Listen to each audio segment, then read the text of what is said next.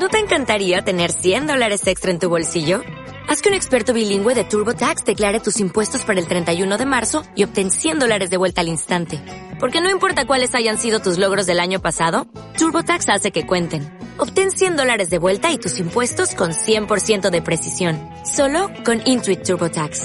Debes declarar para el 31 de marzo. Crédito solo aplicable al costo de la presentación federal con TurboTax Full Service. Oferta sujeta a cambios o cancelación en cualquier momento.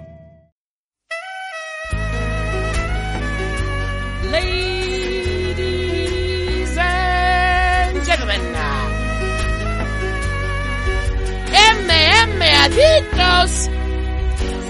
Walk blindly to the light and reach out for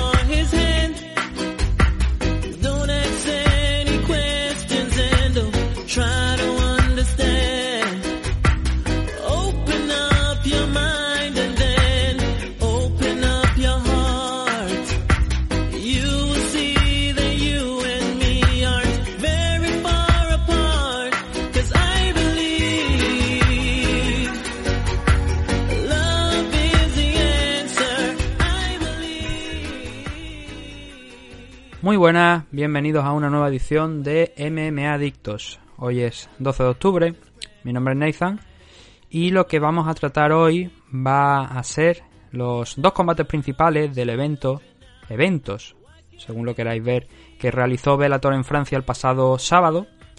Era un mismo evento, era un único evento, lo que pasa que lo dividieron en dos cards y lo emitieron en horarios diferentes, pero al final no deja de ser un evento, el debut de Bellator en Francia, y lo que vamos a hacer va a ser algo que normalmente no haría, o sea, no es que no, no haría, sino que detesto, que es solamente hablar de los dos combates principales porque creo que todos merecen atención, pero dada la duración del programa, solamente nos va a dar tiempo a, hablar de esos dos combates. Cosa diferente es el caso de ayer. Tenéis ese análisis del UFC Fight Island 5 con el debut de Ilia Topuria, la victoria de Cory Sanhagen sobre Marlon Moraes.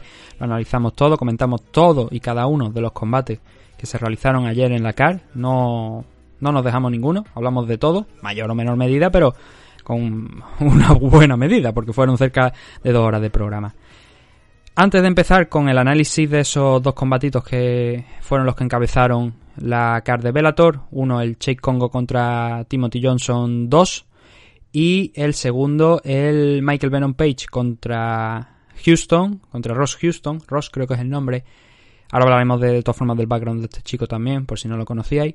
Antes de eso, por supuesto, tenemos que dar las gracias a nuestros patrocinadores. Se me ha quejado alguien de, oye, es que uf, cuatro minutos y medio y todavía no he empezado a hablar. Digo, hombre, gracias a los patrocinadores podemos seguir haciendo el programa y mm, teniendo, teniendo en cuenta que hemos pasado a hacer uno diario, quitando un día que lo destinamos a, Patreon y a iVoox Premium, creo que por lo menos mm, tengo algo que agradecer, ¿no? Por eso agradecerle a Dragons, a la comunidad, comunidad Dragons de Nacho Serapio, su apoyo desde el primer momento. ¿Qué podéis encontrar en la comunidad Dragons?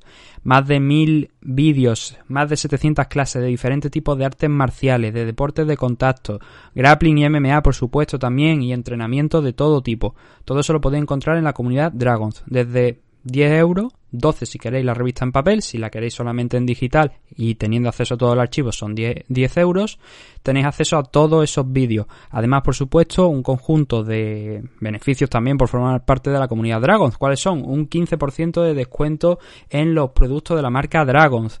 También un 50% de descuento en seminarios y eventos que estén organizados por Dragons. Además, tenéis por supuesto los gastos de envío gratuitos de todos los productos de la marca Dragons que hay en, en la web. ¿Y cuál es la web? La web es www.dragons acabado en z.es. Dragons acabado en z.es. Ahí tenéis toda la información disponible sobre la comunidad Dragons, la revista, el blog, el podcast de Nacho Serapio y mucho más. Todo ahí en dragons.es. Y las vías de contacto también lo vamos a repasar rápidamente. ¿Dónde podéis ponernos en contacto con vosotros? Pues podéis dejarnos un mensaje en iVoox, también podéis escucharnos en Apple Podcast y Spotify, también en YouTube, pero no todos los programas los subimos ahí, depende de la duración, unos sí, otros no. Este, por ejemplo, sí que vais subido ahí. Y, por supuesto, en Twitter, MMAdictos, en Facebook, MMAdictos, en Instagram, MMAdictos-podcast, por correo electrónico, mmadictos.gmail.com, en Instagram, ya lo he dicho, en Instagram, en YouTube y en Twitch, MMAdictos TV. En todas esas vías de contacto podéis dejarnos un mensaje y nosotros lo leeremos aquí cuando hagamos un programa de preguntas y comentarios, que como digo, no está estipulado en una fecha determinada, con lo cual en cualquier momento vosotros podéis enviar preguntas y comentarios, cuanto más mejor, porque cuanto más enviéis es más probable que lo haya dentro de poco. no, no tendríamos que esperar un tiempo para, para hacer un programa similar, sino, oye, cuanto más, cuanto más preguntas y más comentarios lleguen, podremos hacerlo antes y, y así, pues, oye, compartiremos todas vuestras opiniones aquí en el programa. Ahora sí, vamos a empezar ya con el análisis de ese de esos dos combates que he dicho que vamos a hablar hoy, que es el eh, Michael Venom Page frente a Houston y Chase Congo contra Timothy Johnson 2.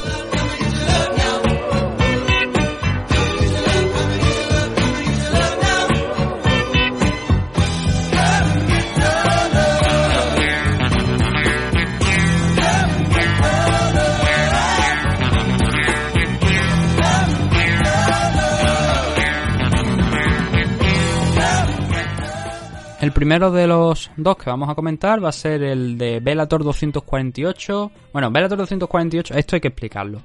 Bellator 248 realmente era absolutamente todo lo que teníamos. Pero se dividió en dos. Se decidió hacer un eh, Euro Series, que es el número 10, y un Bellator 248. El combate de Bellator 248 es este, el Timothy Johnson contra Chick Congo. El otro era el de Michael Page contra Rock Houston, era considerado el Euro Series. Vamos a empezar primeramente por el de Bellator 248, aunque fue el último, fue el, main event de, de, todos los combates que hubo, pero vamos a empezar por este porque quizás es un poquito más rápido de analizar y además os tengo ya que hacer un spoiler, la verdad es que los dos combates fueron bastante malos, pero sobre todo el primero, este Cheik Congo contra Timothy Johnson fue bastante malo. ¿Qué es lo que pasó aquí? Bueno, primeramente vamos a ponernos un poquito en antecedente. Ya he dicho que este evento se celebró el sábado en Francia. Era la primera vez que se celebraba un evento de Bellator en Francia después de levantar la prohibición. No así el primer evento, porque el primer evento se realizó un par de días antes, donde por cierto teníamos al español David Mora y acabó perdiendo por, por no pudo ser, perdió. Y ese fue el primer evento, una vez levantado el ban. Que por cierto empezó con una patada en la entrepierna, como no podría ser de otra manera, estamos hablando de Francia, yo creo que alguien quiso hacerle un homenaje a Congo, precisamente.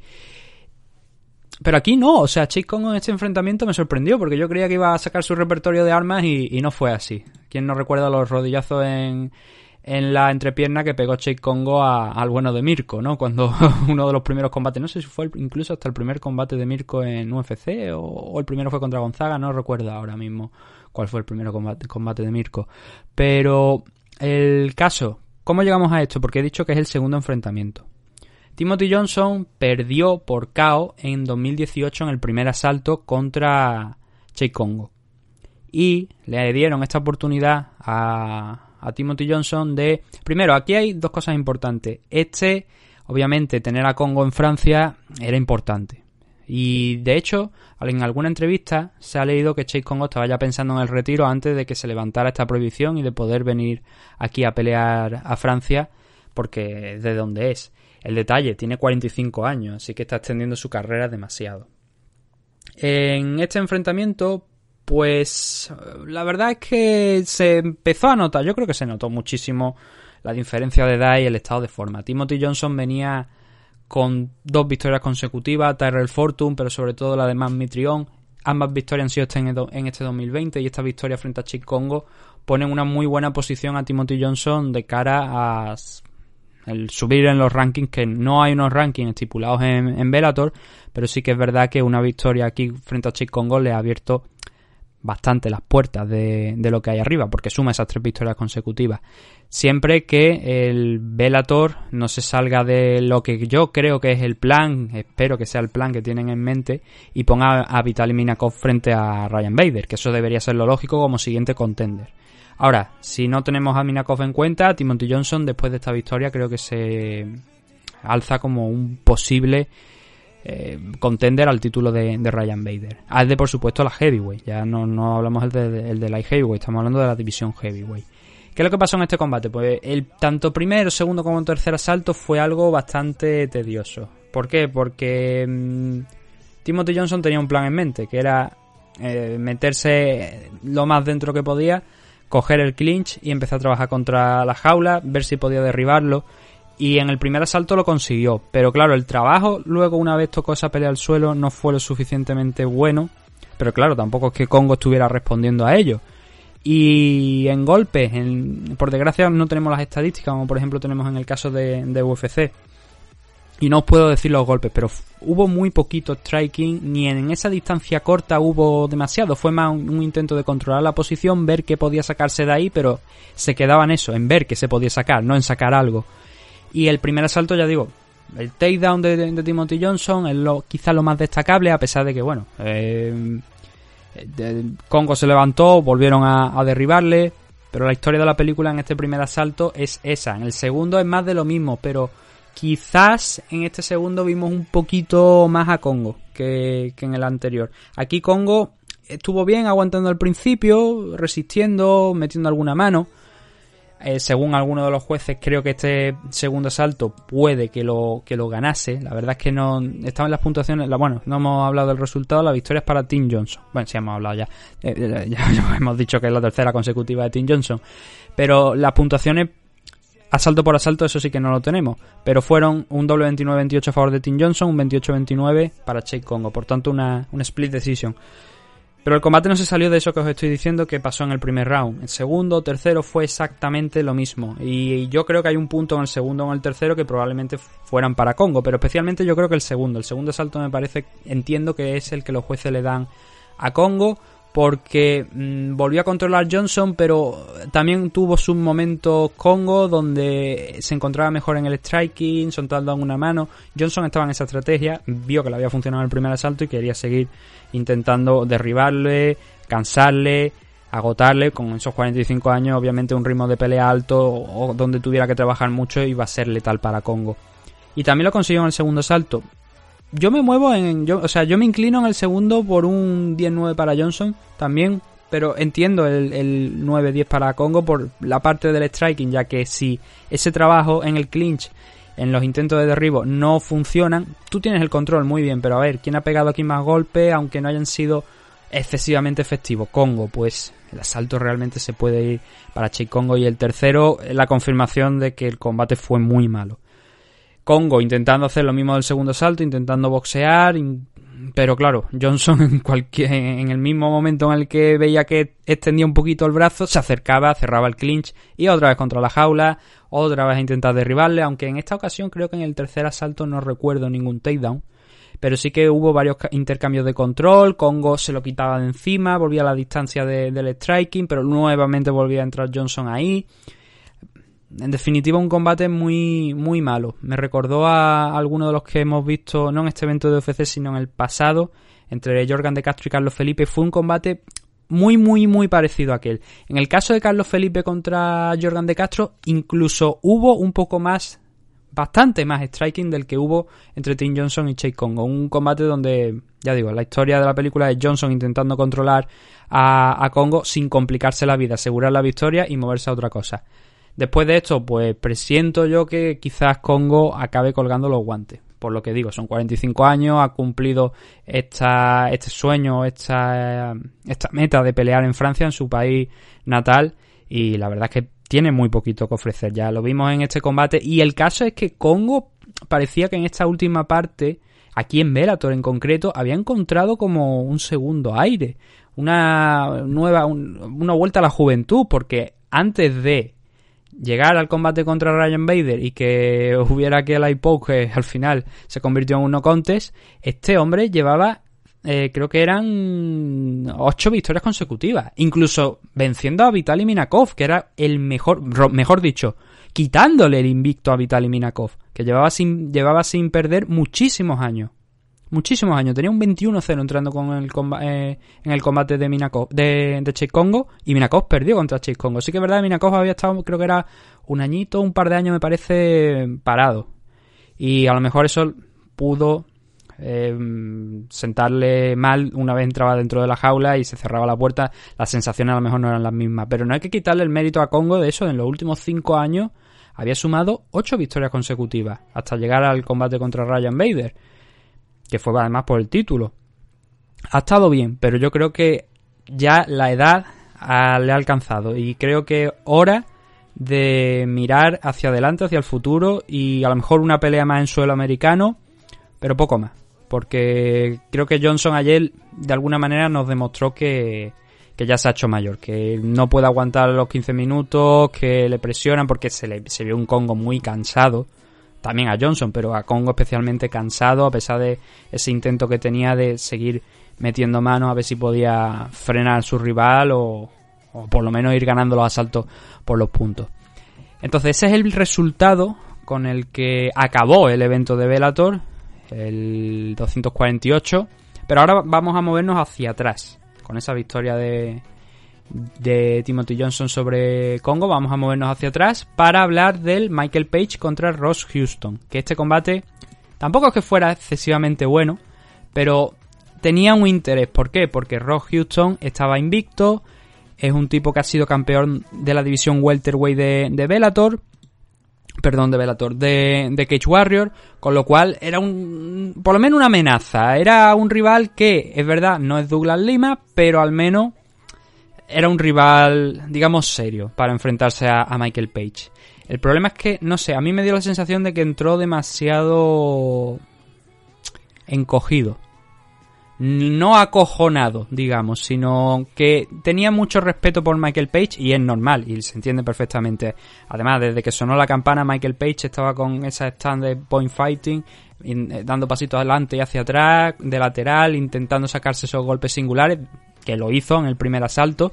Pero este primer asalto, poquita acción tuvo, más, más allá de, ese respeto que tenía a Houston eh, por el striking de MVP, lo que hacía MVP era eso, era lo que estoy comentando, mover hacia adelante y hacia atrás, con ese footwork que tiene, esa, esas tantas características.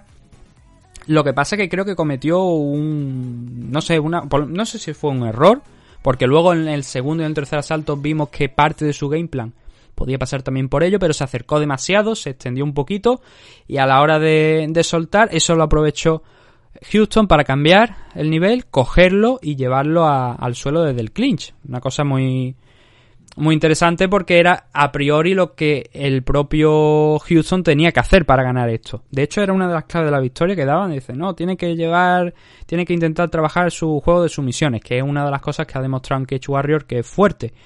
Y sin embargo, aquí no llegaron esas sumisiones, pero bueno, en este primer asalto ese takedown lo logró, controló a MVP en el suelo, aunque también tenemos que reconocer que MVP lo hizo bastante bien. eh, una vez estaba en la posición inferior. Lo ató, lo controló, no dejó que golpeara, no dejó que pasara. Todo lo más que, que llegó eh, Houston fue en side control, que fue precisamente donde aterrizó. Luego intentó pasar al mount, a la montada, y ahí fue donde lo cogió eh, MVP para volver a asegurar la media guardia. Y de esa posición ya no salió hasta el final del asalto. Con lo cual, el primer round la victoria fue para Michael Page, pero el, resultado final fue una decisión unánime, un doble 30-27 y un 29-28. Pero este primer asalto, personalmente, me inclino por dárselo a Houston. Porque mm, MVP no estuvo brillante en el striking, sí que metió obviamente más manos que, Houston, pero luego dio ese pasito adelante y Houston lo cazó y lo llevó al, al suelo. Entiendo el 30-27, entiendo que los, dos los tres jueces le, o sea que dos de los tres jueces le den un 10-9 también este primer asalto, yo me inclino por lo otro, por un 10-9. Pero a partir de ahí se acabó la pelea de Houston. Page, cuando entró en el segundo asalto, entró mucho más ortodoxo. Ya tenía la mano arriba, su stand ya no estaba tan de lateral, ya estaba un poquito más al frente, un poco más tradicional, más ortodoxo, como digo. Y, y ya se le complicaba bastante más la cosa a Houston y le metió un uppercut a Page, eh, o sea, Page metió un, upper- a- un uppercut a Houston, Houston le dijo que, venga, vente, vente por mí, lo cual suele ser mala noticia, ¿no? Si te estás enfrenta- enfrentando contra Michael Page. Houston aprovechó ese, ese, ese ímpetu de Michael Page por intentar entrar, por aceptar ese reto que le había lanzado, cambió el nivel, volvió a engancharlo en el clinch, volvió a atarlo en corto, y hubo un momento donde Page fue a romper sacándoselo de encima hacia un lateral a Houston, Houston cayó, y aquí es donde tenemos una polémica porque literalmente le metió un hammer fist en la parte trasera de la cabeza. Él, cuando Houston intentó levantarse, metió la cabeza abajo para intentar pues que no le, no le llegaron los golpes. Y cuando estaba haciendo precisamente eso, Michael Page deliberadamente. No digo que lo hiciera queriendo, pero el golpe es claro a la parte trasera de la cabeza de, Michael Houston. El árbitro lo vio muy bien, paró el tiempo, eh, permitió durante unos segundos que se recuperara. Había, recuerdo haber leído por Twitter a alguien decir hasta el muerto Houston y a lo mejor lo hubiera interesado porque podría haber sido una descalificación completamente, ya que ese golpe había dado en la parte trasera de la cabeza, sería una justifi- sería justificable una descalificación. Si él se encontraba bien, hizo bien en seguir peleando, pero desde el punto de vista de las reglas es un golpe ilegal y si el luchador no hubiese podido, en este caso Houston no hubiese podido continuar la pelea, podría haberse parado ahí y podría haberse descalificado a Michael Page o declarado un no contest por ese golpe. Pero Houston decidió pelear, grave error quizá en esta ocasión, porque Page no solamente es que le frenara los takedowns, sino que además lo consiguió llevar al suelo, lo consiguió mantener ahí durante a lo mejor, no sé, 40 segundos a lo mejor en el suelo y, estuvo golpeándole, estuvo haciéndole daño con hammer fist, con algún codazo, lo puso contra la lona y ahí murió ese asalto, con lo cual ese este segundo round fue a parar sin ninguna duda para Michael Page. ¿Por qué? Porque el striking, pues, aunque fuera en el suelo, el Grand and Pound le estaba funcionando y había conseguido tirarlo un par de, en un par de ocasiones y controlarlo. Con lo cual ahí mm, Ross Houston hizo poco en este segundo round y en el tercero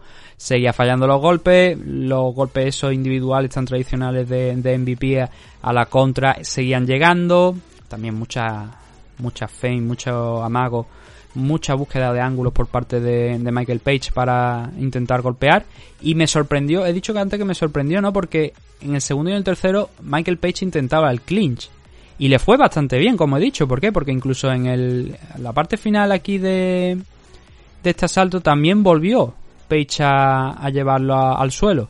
Hubo un momento donde no pudo, o sea, tenía ya una mala posición, un mal equilibrio Rock Houston y al final cayó con, con Page encima y Page lo que pasa que no, no, no pudo sacar mucho de ello pero eh, volvió entonces a sumar puntos con ese takedown. Bueno no, no se puede considerar un takedown pero bueno posición superior ganó. Entonces eso siempre cuenta para los jueces. Y ya sobre la campana fue cuando se incorporó así que no, no había tiempo para más. Con lo cual otro 19 para Michael Page en este tercer asalto y al final el 29-28 como mínimo, 30-27, claro. Un tercer mal asalto porque eh, hemos hablado de esas situaciones en la que en la del striking, ¿no? Page con esos golpes singulares y, y Houston intentando intentando golpearle, pero pasaron mucho tiempo danzando alrededor de la jaula sin concretar ningún engage, ni ningún clinch, ningún intento de takedown solamente en la parte final fue cuando realmente vimos acción.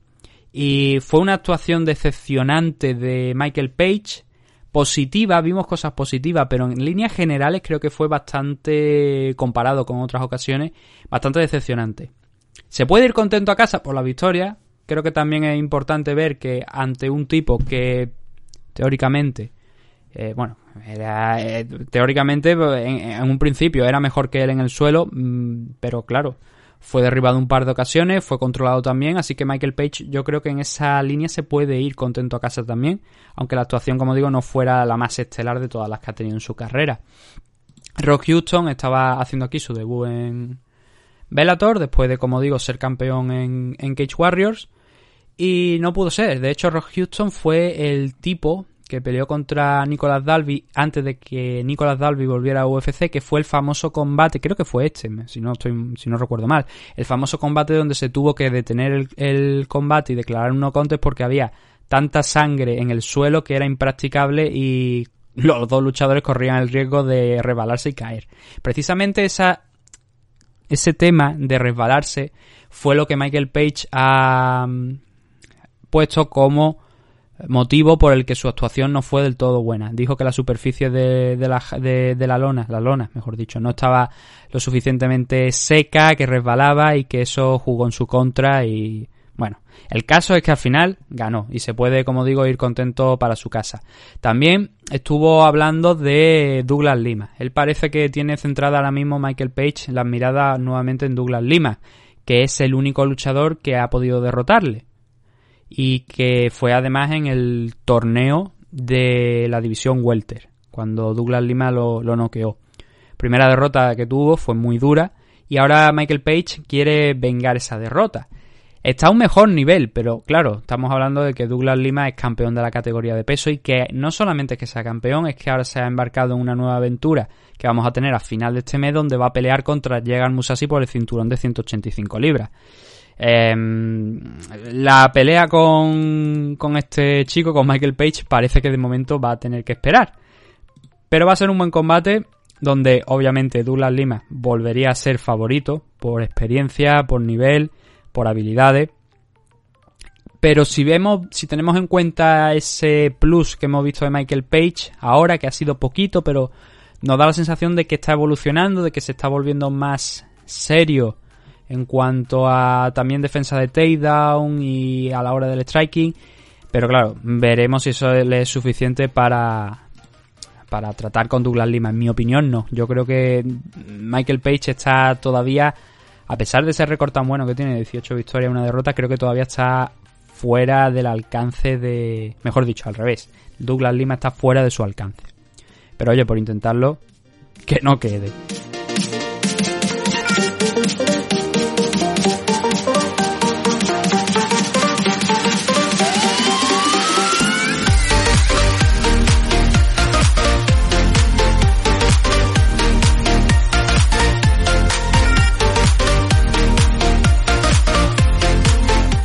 Esto es todo lo que teníamos para hoy.